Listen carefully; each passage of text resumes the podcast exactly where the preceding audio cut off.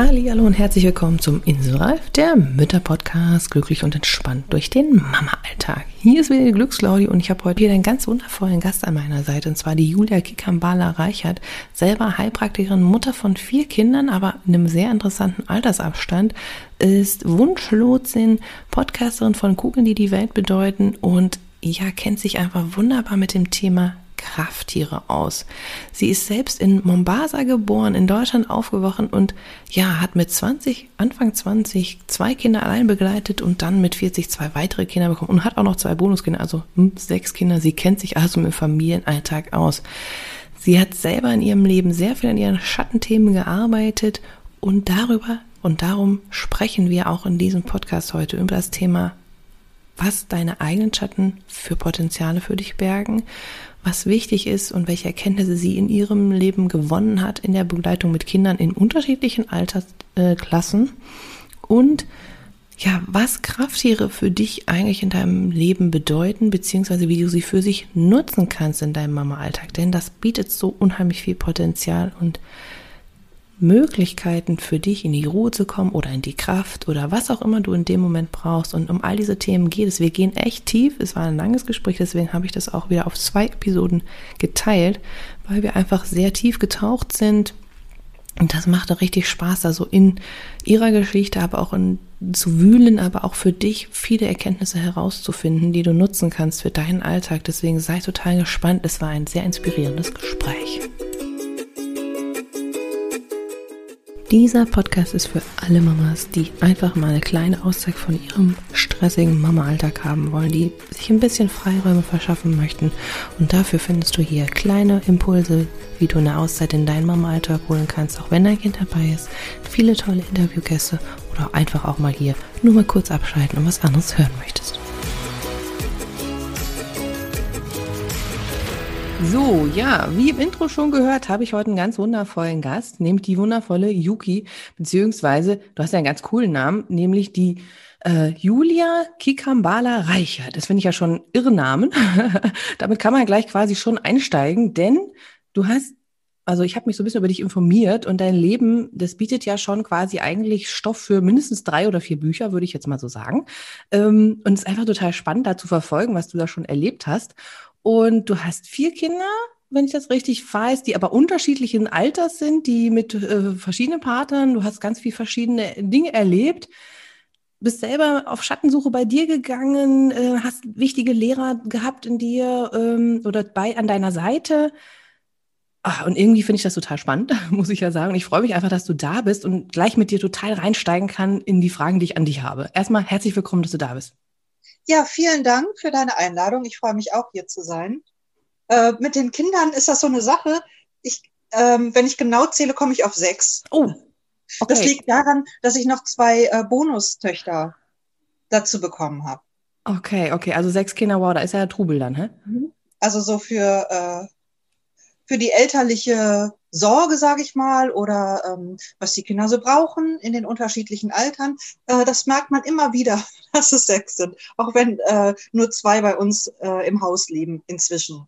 Okay, verrückt. Lass uns doch da direkt gleich mal einsteigen, denn das finde ich nämlich sehr spannend. Ähm, du bist ja quasi in ähm, Afrika geboren und ähm, bist aber dann nach Deutschland gezogen und hast also quasi diese wundervolle afrikanische Sonne in dir. Ja. Ähm, das ist wahrscheinlich auch das, was ich so ein bisschen immer, also ich würde jetzt mal so sagen, das Fernweh, was ich auch so spüre, das hast du wahrscheinlich richtig extrem, könnte ich mir vorstellen, kannst du gleich erzählen. Ähm, und du hast halt wirklich mit jungen Jahren die ersten zwei gekriegt und dann irgendwann später, da warst du schon ein bisschen älter, dann die anderen zwei und dann halt wahrscheinlich, weiß nicht, wann die Bonuskinder kamen. Erzähl doch mal so ganz kurz von dir, von deinem Mama-Leben. Wie sieht denn das aus? Da bin ich mal ganz neugierig gerade. Ja, ähm, Gut, also ich bin in Afrika geboren, in Ostafrika. Das, äh, da konnte ich nichts zu. Das waren meine Eltern. Das war das Fernweh meiner Eltern, was mich dort hat geboren äh, werden lassen. Äh, jetzt habe ich mich vertüdelt. Naja, auf jeden Fall äh, war das das Fernweh meiner Eltern. Also dieses, äh, diese Reiselust und auch ein bisschen Abenteuerlust, das steckt in meiner Familie schon, wie ich herausgefunden habe, seit vielen, vielen Generationen. Mhm. Okay. Und ja, das, vielleicht führt das jetzt ein bisschen zu weit, aber ich habe da eine gewisse Prägung und ähm, auch dieses, also ich bin ja Deutsch, Deutsche, ich bin auch, äh, finde ich inzwischen auch, äh, empfinde ich mich als typisch Deutsche, äh, aber eben dann doch wieder nicht ganz. Ne? ähm, ja, aber dieses Deutsche ist auch irgendwie eher, das ist irgendwie so eine Art kleine Basis, von der aus aber sehr viel Welt immer mit da reinspielt. Und ähm, ja, also ich habe, ich bin deswegen auch nicht so ganz äh, konventionell aufgewachsen.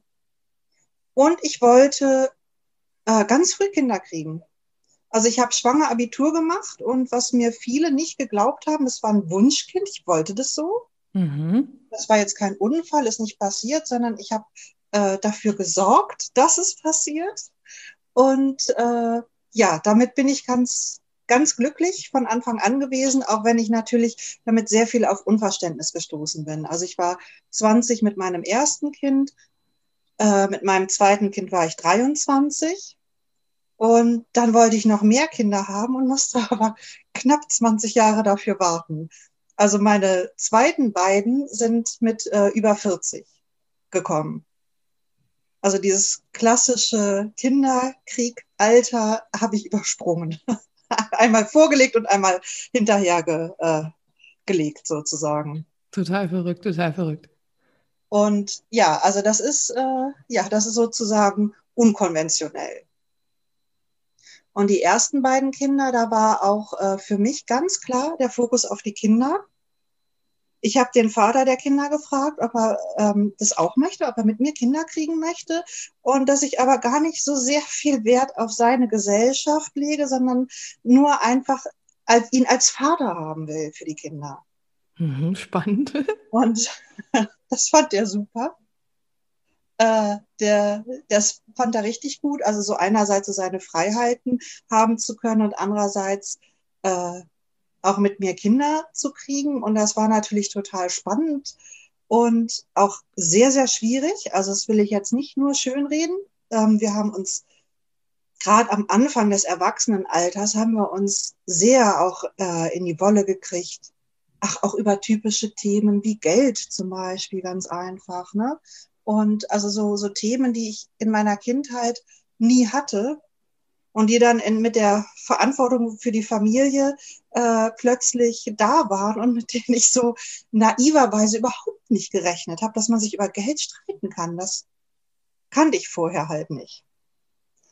Naja, aber wir sind ähm, auch ein Paar gewesen und wir sind auch auseinandergegangen und haben aber die Verantwortung als Eltern auch wiederum auf eine relativ ungewöhnliche Art immer ernst genommen. Toll. Dass das so funktioniert, ist ja auch toll. Also. Ja, ich habe nie locker gelassen. Und ich war, ähm, ich war da auch sehr streng gegen mich selbst, dass ich, ähm, dass ich da schon immer im Fokus hatte, dass die Kinder, dass ich äh, den Kindern immer das Recht auf ihren Vater äh, ja, jetzt fällt mir das Wort, ähm, dafür sorgen will, mhm. dass sie das Recht ausüben können. Und wenn mir das nicht gepasst hat und wenn ich stinke wütend war und verletzt und traurig und verzweifelt, dass ich das immer von Anfang an immer so als mein Problem gesehen habe, was jetzt nun meine Aufgabe ist, für mich zu lösen, damit ich mich wohlfühle, was ich aber niemals ähm, auf die Kinder oder auf den Vater weiterleiten wollte, sondern immer geguckt habe, okay, ähm, und wenn ich ihn nicht leiden kann, ist das mein, mein Privatvergnügen. Hm, da warst du so. ja auch deiner Zeit dann schon ganz schön voraus. Das kenne ich aus vielen Familien anders. Also da ist ja dann schnell der Partner schuld an allem und äh, sehr toll. Also. Ja, das ist, äh, du hattest mich ja auch nach der Schattenarbeit gefragt, ne? Das ist ein großer Teil davon dass ich, äh, es ist natürlich so einfach, die Schuld immer dem anderen zu geben, weil der andere doof ist. und ich bin arm dran und verlassen und doof und ich habe die ganze Arbeit und kein Geld. Und das ist natürlich total einfach. Und diese ganzen Gedanken und Gefühle, die dürfen auch sein. Ähm, die sind total wichtig, auch dass die da sind. Nur dürfen die das Handeln nicht bestimmen. Mhm. Und vor allen Dingen auch nicht das Sprechen den Kindern gegenüber. Mhm. Wenn ich kein Geld habe, dann habe ich kein Geld. Schnurzpiepe, ob, ob der Vater mir was bezahlt hat oder nicht. Das mhm. geht die Kinder nichts an. So, so schwer es ist, ja. Und es geht die Kinder in dem Moment was an, äh, wo es bei ihm passiert, wo es in, in seiner äh, Obhut passiert. Mhm. Mhm. Wenn, also es sind jetzt Beispiele, ne? Geld ist immer so ein wunderbares Beispiel, weil da, ne, da, das ist halt auch wichtig, ne? das ist auch entscheidend, um, um für die Kinder zu sorgen. Und andererseits ist es halt das Unwichtigste der Welt, weil es vor allen Dingen auch eine Projektionsfläche ist. Mhm. Man kann sich so wunderbar über, um Geld streiten und eigentlich was anderes meinen. Steckt meist viel tiefer da was hinter, ne? Ja. Ja, ja. Und wie kam es dann? Jetzt bin ich einfach neugierig, von mir persönlich einfach mal, ähm, dass du jetzt so lange dann quasi so eine Phase hattest, wo dann kein, also dass quasi der Partner oder weitere Kinder nicht da waren, obwohl du sie ja gewünscht hast und dann doch recht spät nochmal Mama geworden bist? Äh, wie, wie das kam? Naja, also es war nicht, ähm, ich wollte zwar Kinder, aber so wie ich das auch bei der Trennung vorhin beschrieben habe, ich wollte auch Kinder nur kriegen mit dem äh, Mann, der das will. Und da gab es halt keinen, der das wollte. Da gab es Beziehungen oder Halbbeziehungen oder dies oder das, aber es war jetzt nicht so dieses, okay, ähm, wir wollen das jetzt. Wir wollen jetzt Kinder kriegen, wir wollen eine Familie gründen. Das war einfach vorher nicht. Mhm. Und so sehr ich mir halt auch das gewünscht hatte, äh, so ernst habe ich das auch genommen, wenn es nicht passiert und dass es nicht passiert. Und ähm, so sehr habe ich das auch respektiert. Und da nicht äh, niemanden gezwungen oder nichts, äh, naja, was man so auch machen kann. Ne? Mhm. Kind unterschieden, wie man so schön böse sagen kann ja. oder so. Das kann natürlich auch passieren, ja. Wer es passiert, wer es passiert. Aber ähm, das war ein offensichtlich nicht mein Leben. Mhm also ne, ich will jetzt auch da niemandem Vorwurf machen ähm, oder auch nicht, nicht äh, ne, also nicht, dass das da irgendwie missverstanden wird. Nein, das glaube ich nicht. Weg war das offensichtlich nicht. Ich bin offensichtlich niemals schwanger geworden, wenn nicht beide das wollten. Verrückt. Das ist natürlich auch ein, äh, ein Zeichen. ja. Jetzt mal so ganz aus pragmatischer Sicht.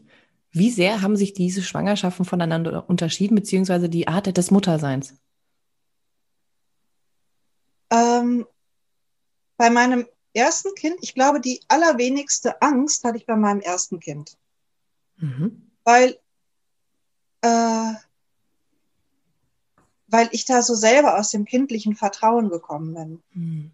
Ich war noch so nah an meiner Kindheit, in der ja quasi nie was Schlimmes passiert ist. Ähm, und in, in diesem Vertrauen dass ich da die allerwenigste Angst hatte.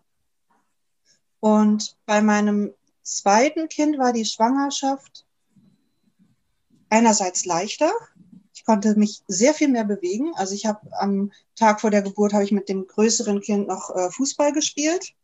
Also was man mit so einem kleinen Kind halt macht. Ne? Also jetzt keine wilden Sachen, aber dafür, dass es ein Tag vor der Geburt war, war es halt schon ordentlich. Ne? Mhm. Ähm, also ich war da sehr leichtfüßig einerseits und andererseits durch den Mama-Alltag auch insgesamt etwas angestrengter. Und ich habe mich nachher schon gefragt, warum habe ich bloß Fußball gespielt? Warum habe ich mich nicht hingelegt? So. ich hätte ja auch mal schlafen können für die Geburt. Ja, hätte, hätte, ja. Ja. Ja, und mit den großen Kindern, die ich halt über 40 gekriegt habe, also zum einen ähm, war ich da wieder voll im Vertrauen, dass es den Kindern gut geht. Ich hatte sehr viel mehr Wissen, also ich habe sehr viel mehr auch schwerere Schicksale von Freunden, Freundinnen mitgekriegt. Also ich wusste, dass ähm, wenn da mal was schief geht, oder was heißt hier schief geht, ne? wenn es nicht so wunschgemäß läuft, äh, dass das auch passieren kann dass das nicht nur Geschichten von aus Zeitschriften und aus dem Fernsehen ist, sondern dass ich halt auch tatsächlich Menschen kenne, die auch äh, in Trauersituationen gekommen sind. Mhm. Das heißt, ich wusste noch mehr zu schätzen, wenn es gut läuft, wenn alle gesund sind und äh, ja, alle überleben natürlich auch, ja, ähm, dass das ein wirklich ungeheures Geschenk ist. Also das habe ich immer schon so empfunden, aber mit dem Wissen, dass es auch sein kann, dass einem dieses Geschenk verwehrt wird, habe ich das Geschenk noch mehr zu schätzen gewusst. Mhm. Und habe entsprechend aber auch manchmal mehr Angst. Mhm. Also ich bin früher als Kind war ich schwindelfrei, das bin ich jetzt über 40 nicht mehr. Wenn meine Kinder anfangen, auf irgendwelchen Mauern rumzuklettern oder was sie hier letztens gemacht haben auf einer Burgruine und ich wusste nicht, was dahinter ist, hinter der Mauer, äh, ich bin da nicht mehr so cool wie mit ähm, so 20. Mhm. Also merkst du schon auch die Unterschiede dann, die einfach mit ja. der Erfahrung des Lebens kommen, dass sich das dann doch verändert, ne? Ja, andererseits, dadurch, dass meine ersten Kinder schon groß geworden sind, habe ich auch wiederum eine ganz andere Coolness. Ich weiß, dass die groß werden. Das hilft schon mal. ja, das ist nicht nur Theorie. Ich weiß, das funktioniert wirklich. Das ist, finde ich, total gut. Das finde ich einen schönen Satz. Ich weiß, dass die groß werden. Das muss ich mir gleich mal aufschreiben. ja. Und es war auch nicht einfach, ja. Also ich hatte ein Kind, ähm, das hat in der Pubertät so ziemlich alle Register gezogen, ja. Nachts abgehauen, mitten im Winter und hat im Park geschlafen. In Berlin. Oh ja, oh, also das ist jetzt nicht nur alles mit Wattebäuschen, sondern ich hatte da auch echt schwierige Zeiten und ähm, ja, also ne, da habe ich so wie lange, weiß ich nicht mehr genau, zwei, drei Jahre gehabt, wo ich halt echt äh, nachts im Bett lag und geweint habe oder nicht wusste, mhm. Was passiert. Auch nicht unbedingt jede Nacht oder vielleicht war der Zeitpunkt, wo ich jede Nacht geweint habe, dann doch wieder kleiner. Aber es waren, ich habe schon auch heikle Zeiten erlebt. Und selbst die, weißt du, selbst die, äh, da sind wir gut durchgegangen. Toll, richtig schön. Ja. Also man merkt immer in dem, was du so erzählst, es kommt immer wieder das Wort, was du vorhin selber auch erwähnt hast, das Wort Vertrauen. Also mhm. du hast mhm. sehr viel Vertrauen in dich, in das Leben, in deine Kinder. Ähm, und das ist total zu spüren. Das kommt ja richtig bei mir hier an, so wie so ein schönes Feeling, wie so eine Wolke, die sich so äh, um unsere Gespräche gerade so herumlegt. Das finde ich total angenehm, sehr schön. Und ich finde, es passt auch so ein bisschen zu dem Thema, was wir auch schon angeschnitten haben, dass du dich auch sehr viel mit deinen Schatten beschäftigt hast. Also du hast es ja auch selber mal äh, so geschrieben. Ähm, wie kam denn das eigentlich so, dass du gemerkt hast, ey, da ist irgendwas, was ich bearbeiten möchte oder bearbeiten muss vielleicht sogar auch? Und wie hast du das gemacht? Also wie bist du da dran gegangen? Ähm, also meine Erfahrung ist, dass wenn man sich nicht freiwillig den Schatten zuwendet, dann kommen die hinterrücks und überfallen einen. Also um das mal äh, das, man kann es auch als Selbstverteidigung sagen, ja. Lieber, ich widme mich selber meinen Schatten, als dass die in einem Augenblick kommen, äh, wo ich die so gar nicht abkann. Natürlich kommen die Momente, wo man die gar nicht abkann, ne? Aber ähm, grundsätzlich ist das einfach so, dass ich ein vollständiger Mensch bin und nicht nur äh, ja nicht nur nee, nicht so flatterhaft. Also wenn diese ganze Liebe und das Vertrauen und ähm, diese Sachen nicht einen, einen erdhaften Bezug haben, dann schwirren die wie so ein Ballon irgendwo rum und dann können die auch schnell mal irgendwie, ne, wie so ein Luftballon. Kann mal schnell weggeweht werden, kann mal schnell irgendwie äh, ins Dorngestrüpp geweht werden. Das heißt, der, dieser Luftballon, der braucht immer einen guten Erdbezug.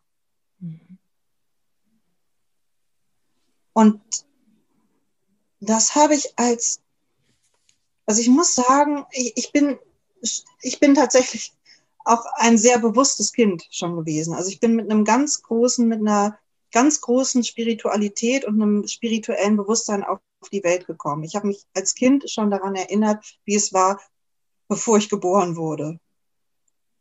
Mhm. Und das heißt, ich habe irgendwie bin ich ähm, sehr sehr angebunden einerseits so in, ins Universum, in, die, in diese größeren Zusammenhänge und andererseits äh, bin ich Mensch, fleischlicher, fleischlicher Mensch und auf der Erde und das muss einen Sinn haben. Nur Geist kann eben überall hin, aber äh, wenn der Körper irgendeinen Sinn hat, dann, dass der Geist wirklich auf die Erde kommt und sich hier wirklich dieser Ballon auf der Erde festmacht.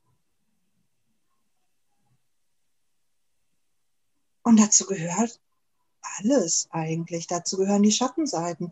Ich weiß, ähm, dass ich zum Beispiel, dass ich mich nie entschuldigen konnte.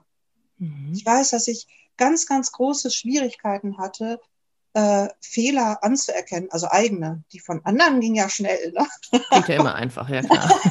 Aber ich mache keine Fehler. Und das war wirklich, das war auch so ein Gefühl von, ähm,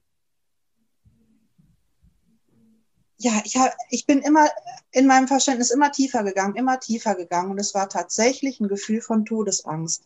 Hm. Wenn ich einen Fehler mache, muss ich dafür sterben. Wow, okay. Bis ich das erstmal kapiert habe. Und natürlich ist das total irre. Für welchen Fehler muss man schon sterben? Also das, das sind wirklich herzlich wenig, äh, wo es wirklich einen realen Bezug hat. Ne? Mhm. Sondern das ist wirklich dieses große Gefühl. Das heißt, wenn dieses große Gefühl in eine eigentlich kleine Situation kommt, dann äh, darf das große Gefühl geheilt werden, weil die kleine Situation, die kann damit gar nicht umgehen.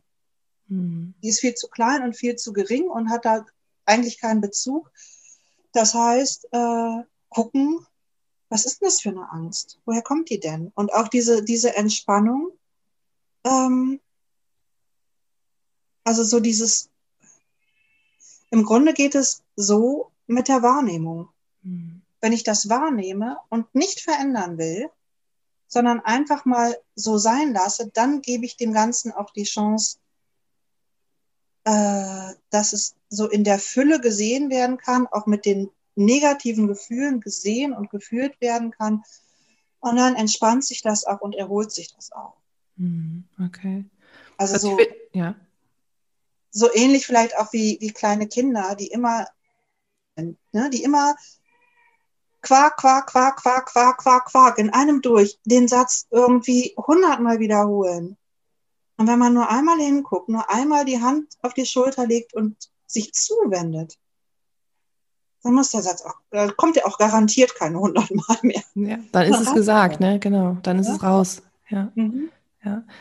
Ich finde ja auch, unsere Kinder ähm, bieten uns einen enormen Wachstumsschub. Also hätte ich vorher auch nie gedacht, bevor ich Mama geworden bin, was da eigentlich in mir alles so drinsteckt, was da so bearbeitet werden möchte. Und deswegen ist das ja auch ein totales Geschenk, wenn man Kinder kriegt. Ähm, was war so für dich deine ganz persönliche, größte Erkenntnis in deinem Mama-Sein? Ähm, ich glaube, ich war, ich weiß nicht, ob ich das auf eine Erkenntnis, äh, ich, ich sag mal, ich glaube, ich, ich komme auf drei. Mhm, okay. Drei wichtigste. Also eine Erkenntnis ist, ähm, die Kinder gehören nicht mir. Mhm, mhm. Ich bin der äh, Kanal, ich bin das Portal. Durch mich sind sie auf diese Erde gekommen. Mhm. Und es ist mein Geschenk, für sie da sein zu dürfen. Mhm. Aber die gehören mir einfach nicht. Das ist richtig, ja. Und das ist halt auch das, ne, was ich auch schon vorhin angedeutet habe, was ich als Kind schon empfunden habe. Meine Mutter war meine Partnerin zu der Zeit, aber ich gehörte ihr nicht eine Sekunde. Und auch keine einzelne Zelle gehörte ihr, sondern alles ich. Mhm. Und mit diesem, mit dieser Erkenntnis ähm, entspannt sich auch ganz viel. Da entspannt sich ganz viel von Zuständigkeit Zuständigkeiten. Ich als Mutter mache alles für meine Kinder, was ich kann. Und nicht, was die Nachbarin kann. Mhm. Ja, ja. ja? Ja, weil zwei Individuen sind, ne? Also sowohl das Kind als ja. du selber und die Nachbarin ist noch wieder was anderes und das andere Kind ist noch wieder was anderes, ne? Ja. Genau. Das, ja. Also die zweite große Erkenntnis ist auch, ähm, es gibt keine Lorbeeren.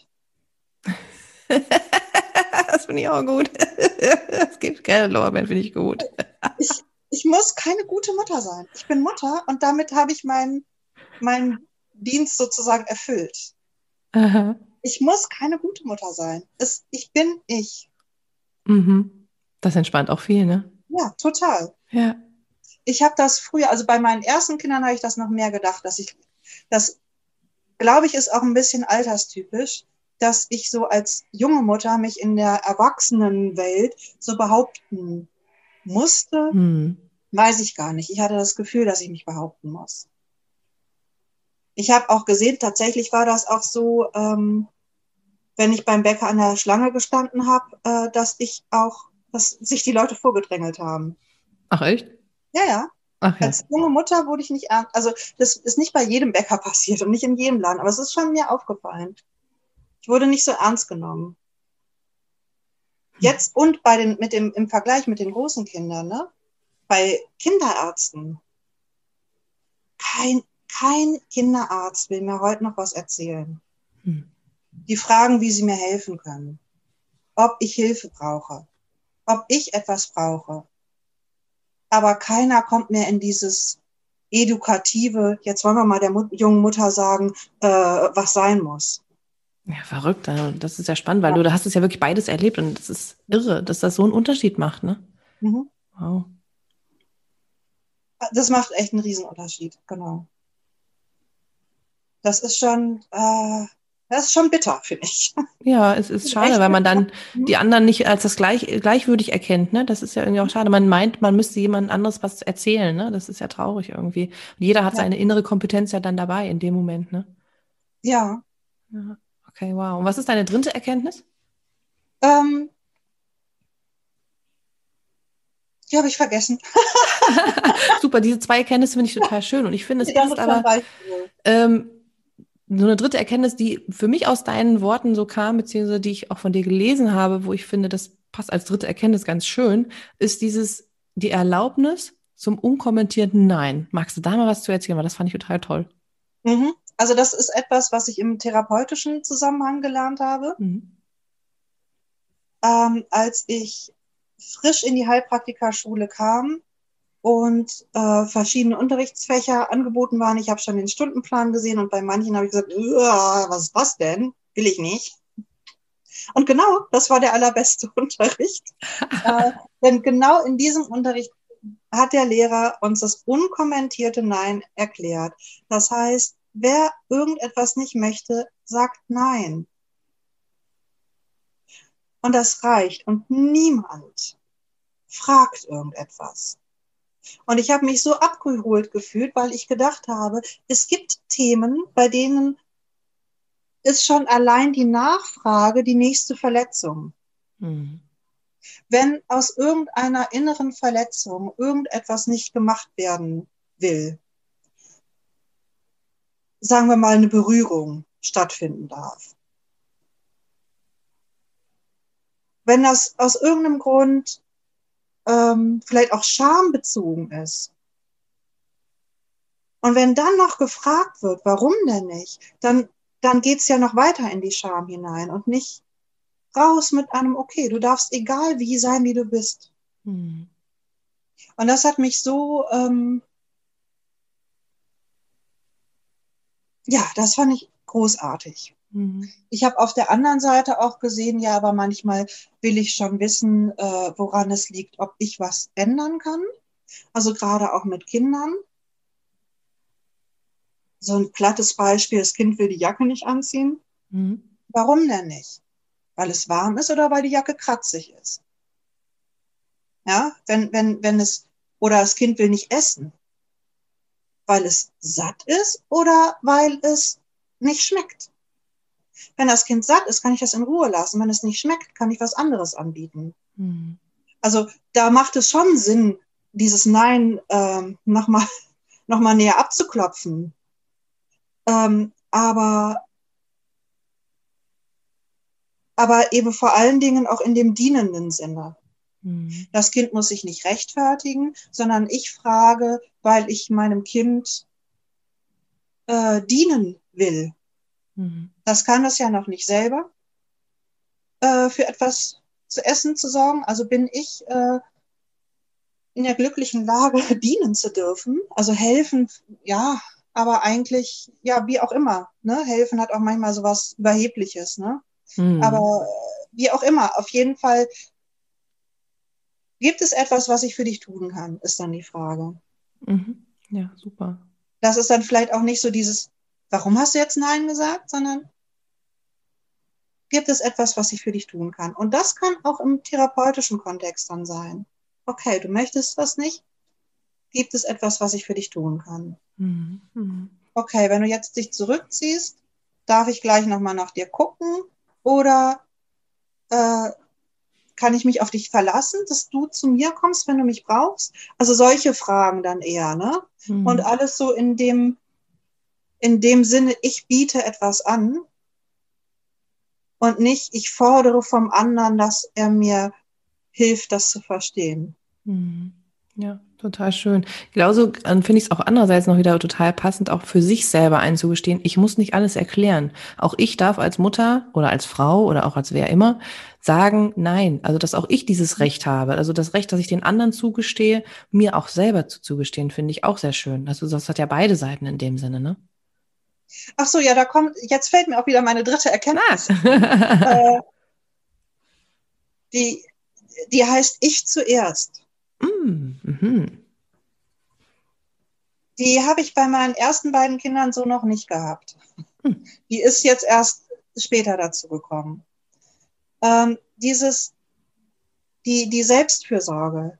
Ich, also jetzt um das, wenn ich das mal jetzt in Höhlen sprach und äh, ne, mhm. ist es so, ich muss mein eigenes Überleben sichern, damit ich für die Kinder da sein kann so wie das auch im Flugzeug ist, ne, wo die, diese Atemmasken erklärt werden, erst selber die Maske und dann dem Kind helfen.